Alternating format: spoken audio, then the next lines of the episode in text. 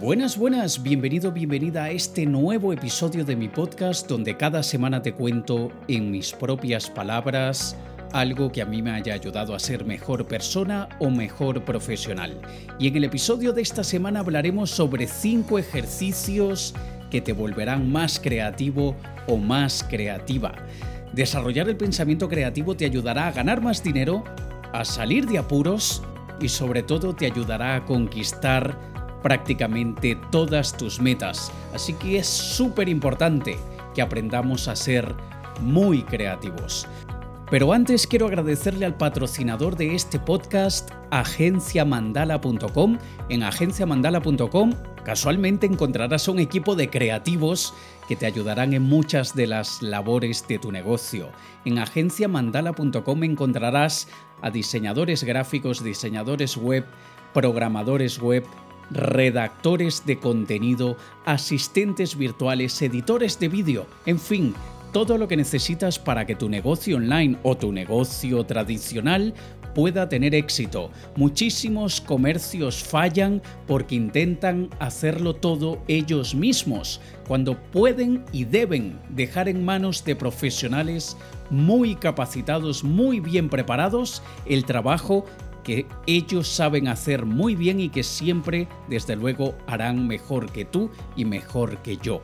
Por eso yo mismo contrato a agenciamandala.com para que me ayude con los diseños de mis presentaciones, que me monten páginas en internet y editen algunos de mis vídeos. Así que ve a agenciamandala.com diles que eres oyente del podcast de Alex Kay y te harán un muy buen precio.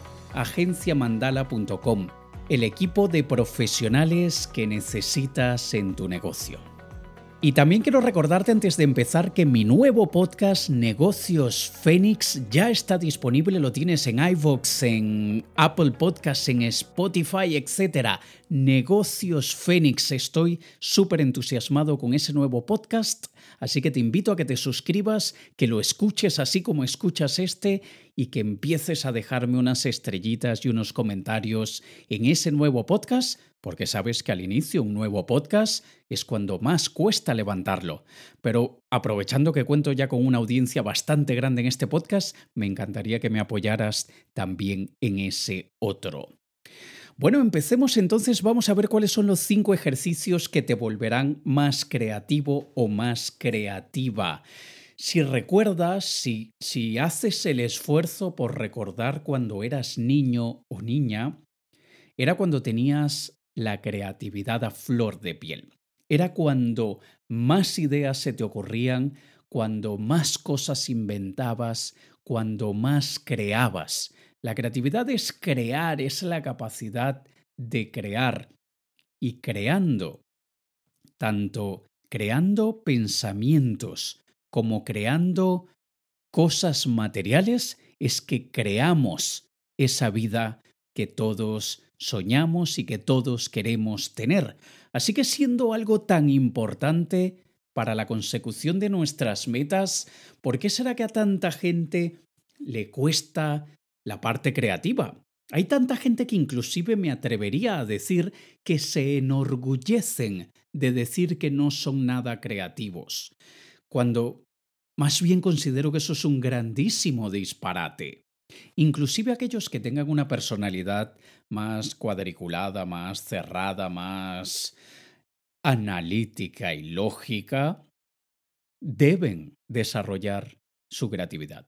¿Tú crees que Einstein hubiese creado tantas cosas si no hubiese sido por su creatividad? ¿Tú crees que Thomas Edison hubiese creado tantas cosas si no hubiese sido por la creatividad? Así que no te creas que por ser muy lógico y analítico no debes ser creativo. Al contrario, es cuando más creativo tienes que ser. Yo, yo, tengo un familiar que él es contable, él es contador público. Y él es uno de aquellos que se enorgullece, digo yo, que se enorgullece, porque es que lo repite tanto que, que pareciera que, se enorgulleciera, de, de decir, no, es que yo soy muy malo para las cosas creativas, es que yo no soy nada creativo, lo mío son los números, las cuentas. Bueno, si pudiéramos preguntarle a Pitágoras a ver si él era creativo o no. el mismo Leonardo da Vinci. Súper creativo, evidentemente. Así que vamos a desarrollar la creatividad y como cualquier otra habilidad se desarrolla con la práctica. Mientras más practiquemos, más creativos nos volveremos. Así que, comprométete contigo, comprométete conmigo, comprométete con todos a que vas a practicar estos cinco ejercicios. Como mínimo, practica uno al día. No tienes que practicar los cinco al día, pero elige el uno para el día lunes, el dos para el día martes y así, ¿vale? El primer ejercicio vas a elegir un objeto, cualquier objeto, y vas a pensar en cinco usos distintos a su uso habitual. Repito, elige cualquier objeto y, cada lunes o cada día, como quieras, tendrás que elegir uno distinto y vas a pensar en cinco usos distintos a su uso habitual. Por ejemplo, una taza, una taza donde bebemos el café. Su uso habitual es para beber, para beber el té, el café, lo que quieras. Bueno, ¿cuál puede ser otro uso distinto a su uso habitual?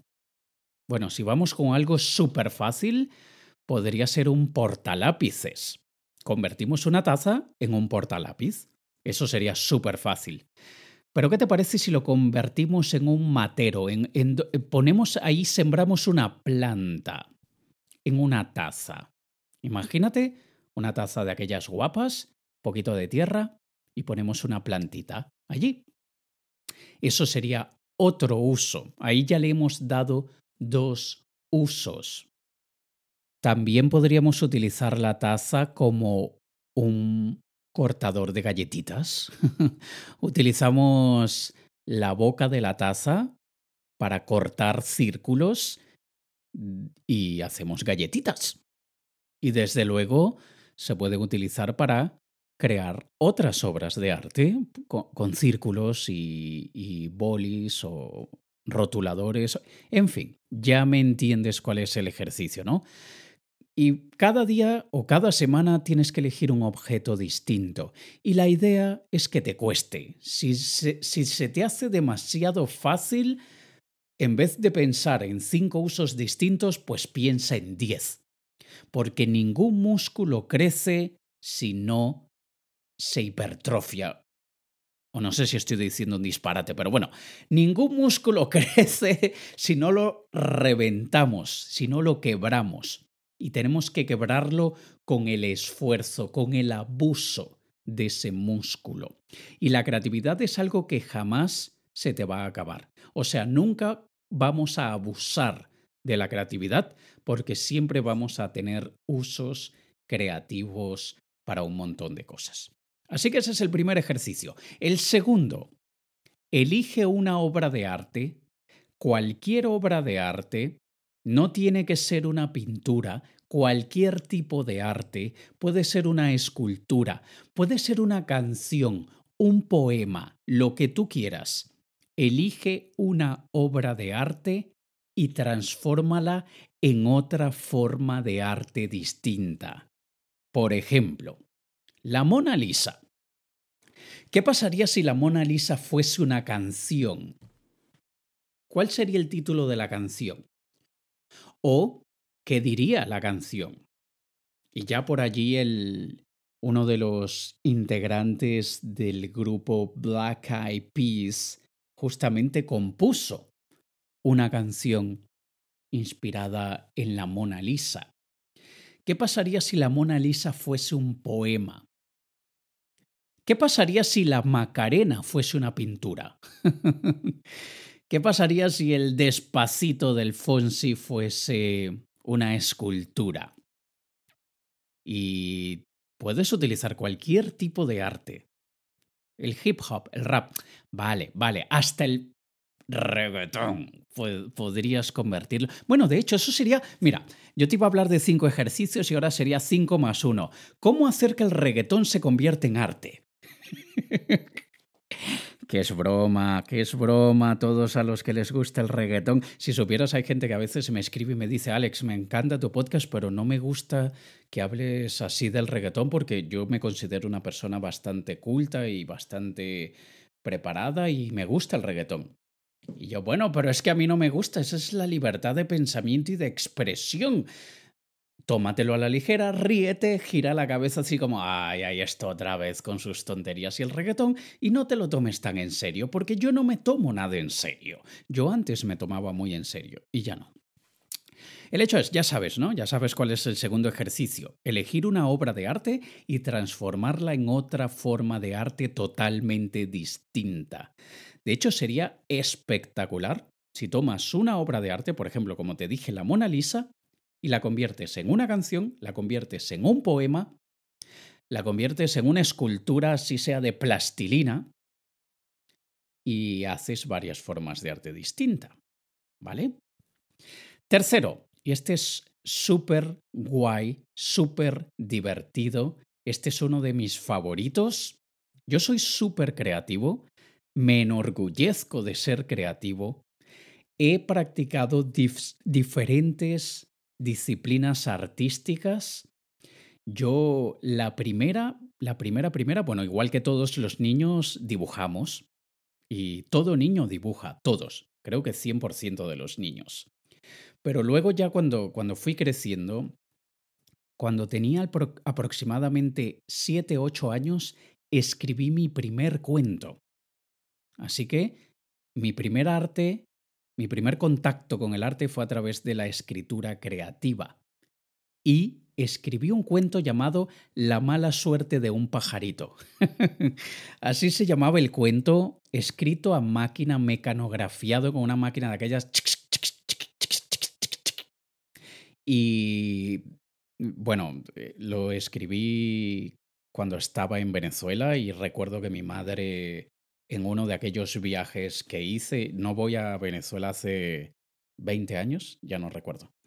Pero el hecho es que uno de esos viajes que hice me, me mostró esa hoja mecanografiada con un montón de errores ortográficos. Y ese fue mi primer contacto probablemente así con algo más creativo. Luego a los 10 años empecé a estudiar piano clásico, estudié piano clásico hasta los 17 aproximadamente. Fue más o menos al mismo tiempo que empecé con la fotografía, también empecé profesionalmente con el ilusionismo y bueno, ya ves que, que varias cosas me, me han mantenido siempre muy cerca del arte y mi vida es miserable cuando no estoy creando. Cuando yo estoy haciendo trabajos que no requieren de mi creatividad, siento que me estoy muriendo en vida. Yo necesito estar constantemente creando. Yo me considero con todo el respeto y al mismo tiempo con toda la humildad, yo me considero un Leonardo da Vinci del siglo XXI, no en la genialidad, pero sí en el gusto por la diversidad, porque me encantan muchas disciplinas artísticas distintas, soy un polimata, tengo muchos talentos, también tengo muchas habilidades que quizá no son talentos y que quizá hago muy mal, pero me encanta hacerlas. Y eso es lo que a mí me hace sentirme vivo, estar constantemente creando. Y el tercer ejercicio es súper divertido para personas que somos así, que probablemente hay muchos que me estén escuchando que sois así como yo, el tercer ejercicio es crea finales alternativos a tus pelis favoritas. piensa en tus películas favoritas, cualquiera, y piensa en dos finales alternativos. ¿Qué pasa si hubiese finalizado de otra manera? Por ejemplo, mis pelis favoritas, probablemente en, en el mismo orden, en el primer lugar, se está debatiendo desde hace muchos años, desde hace décadas probablemente, el primer lugar se lo están peleando en mi lista de favoritos Regreso al futuro, Back to the Future y Star Wars, toda la franquicia de Star Wars. De todas, mi favorita siempre será el regreso o el retorno del Jedi. Y llevo décadas debatiéndome entre cuál es mi favorita, favorita, favorita de todas, si Regreso al Futuro o Star Wars. Pero bueno, la segunda sería una de esas y la tercera, aunque algunos se reirán, pues a mí me da mucho orgullo decirlo, la franquicia de Jurassic Park. Esa sería la que esté en tercer lugar. Ahora, imagínate que eh, en A New Hope, vamos a hacerlo más fácil, en, Regreso al Futuro, la primera parte, imagínate que en vez de finalizar cuando Marty se despierta y cree que todo es un sueño, pero luego va al salón de casa y ve a los hermanos, al hermano mayor así vestido de traje y ve que el salón está precioso en comparación con cómo era su realidad antes. Imagínate que él se hubiese despertado y él ya estaba casado, por ejemplo. Estoy diciendo cualquier chorrada que se me ocurre.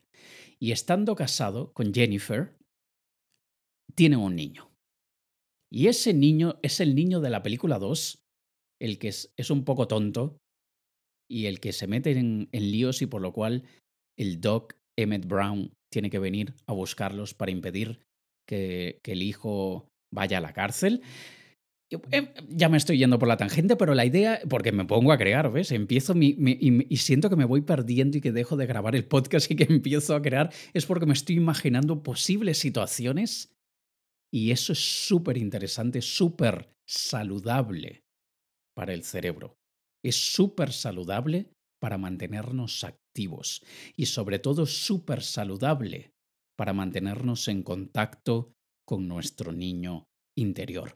Lamentablemente en algún momento la adultez hizo que todos perdiéramos esa creatividad innata de todos los niños. De hecho, hace muchos años yo escribí un pequeño ensayo llamado El complejo de adultez, que tendría que buscarlo en Google a ver si todavía está, creo que no, no recuerdo, pero el complejo de adultez es aquello de que como ya somos adultos, ya no podemos darnos el lujo de hacer tantas cosas que, antes nos daban placer.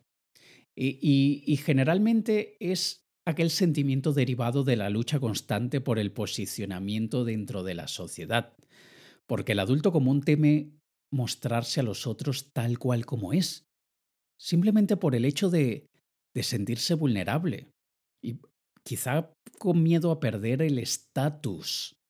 A veces pequeñas emociones tan simples como reír, llorar, sorprendernos con algo, pareciera que fuesen un atentado a la integridad del adulto. Es como que si cualquier cosa que no sea dinero, poder y sexo es considerado para niños. Y ese es el perfil de las personas que sufren de lo que yo llamo el complejo de adultez. Algunos podrían pensar, cuando me escuchan, no, yo, yo no pienso así. Pero luego en la práctica prefieren perder la naturalidad y la sencillez con la que han venido al mundo a cambio o por no perder la posición social tan efímera que creemos que tenemos. Así que la creatividad es lo más cercano que tenemos a nuestra niñez y jamás deberíamos perderla. Así que bueno, ya tienes ahí un tercer ejercicio, crear finales alternativos para tus pelis favoritas. Número 4, y este es perfecto para aquellos que son más lógicos, más analíticos, más matemáticos, más bla bla. Es escribe números, cualquier número, el 8, el 7, el 4, el 1, y conviértelos en objetos y no aquellos típicos. Y por eso es que son objetos y no animales, porque viene alguien, escribe el 2 y lo convierte en un patito. No. Trata de que sean, y, y, de hecho, mientras más lógico y analítico seas, más complejo debe ser el objeto. Así que el 2 conviértelo en una llave de ingeniería termonuclear de lo, de lo que sea. Pero tienes que buscar objetos de preferencia no tan comunes que puedas sacar de un número 7? ¿A qué se te parece un 7? ¿A cuál objeto se te parece un 7? ¿A cuál objeto se te parece un 8? ¿A cuál objeto se te parece un 3? Y tienes que escribirlo en papel o si tienes un iPad de aquellos con el, el, boli este inteligente, hazlo. Pero tienes que escribirlo, no solamente imaginártelo. Ponlo en papel o ponlo en digital, pero que sea de de tu puño y letra, a mano alzada. tienes que hacerlo. Así que este es perfecto para los más analíticos y mezcla números. ¿A qué objeto se te parece el, el 73? ¿A qué objeto se te parece el número 100? El 69 que... Bueno, en fin, pasemos al número 5 y atención que este podría volverse adictivo y es inspirado en Hemingway de algo que él llamó The Six Words Story.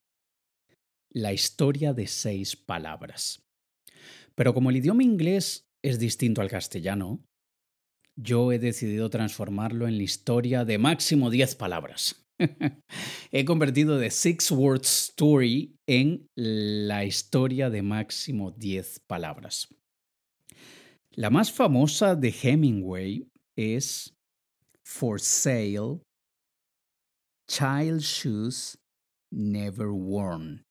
Esto es, se vende zapatos de niño nunca usados.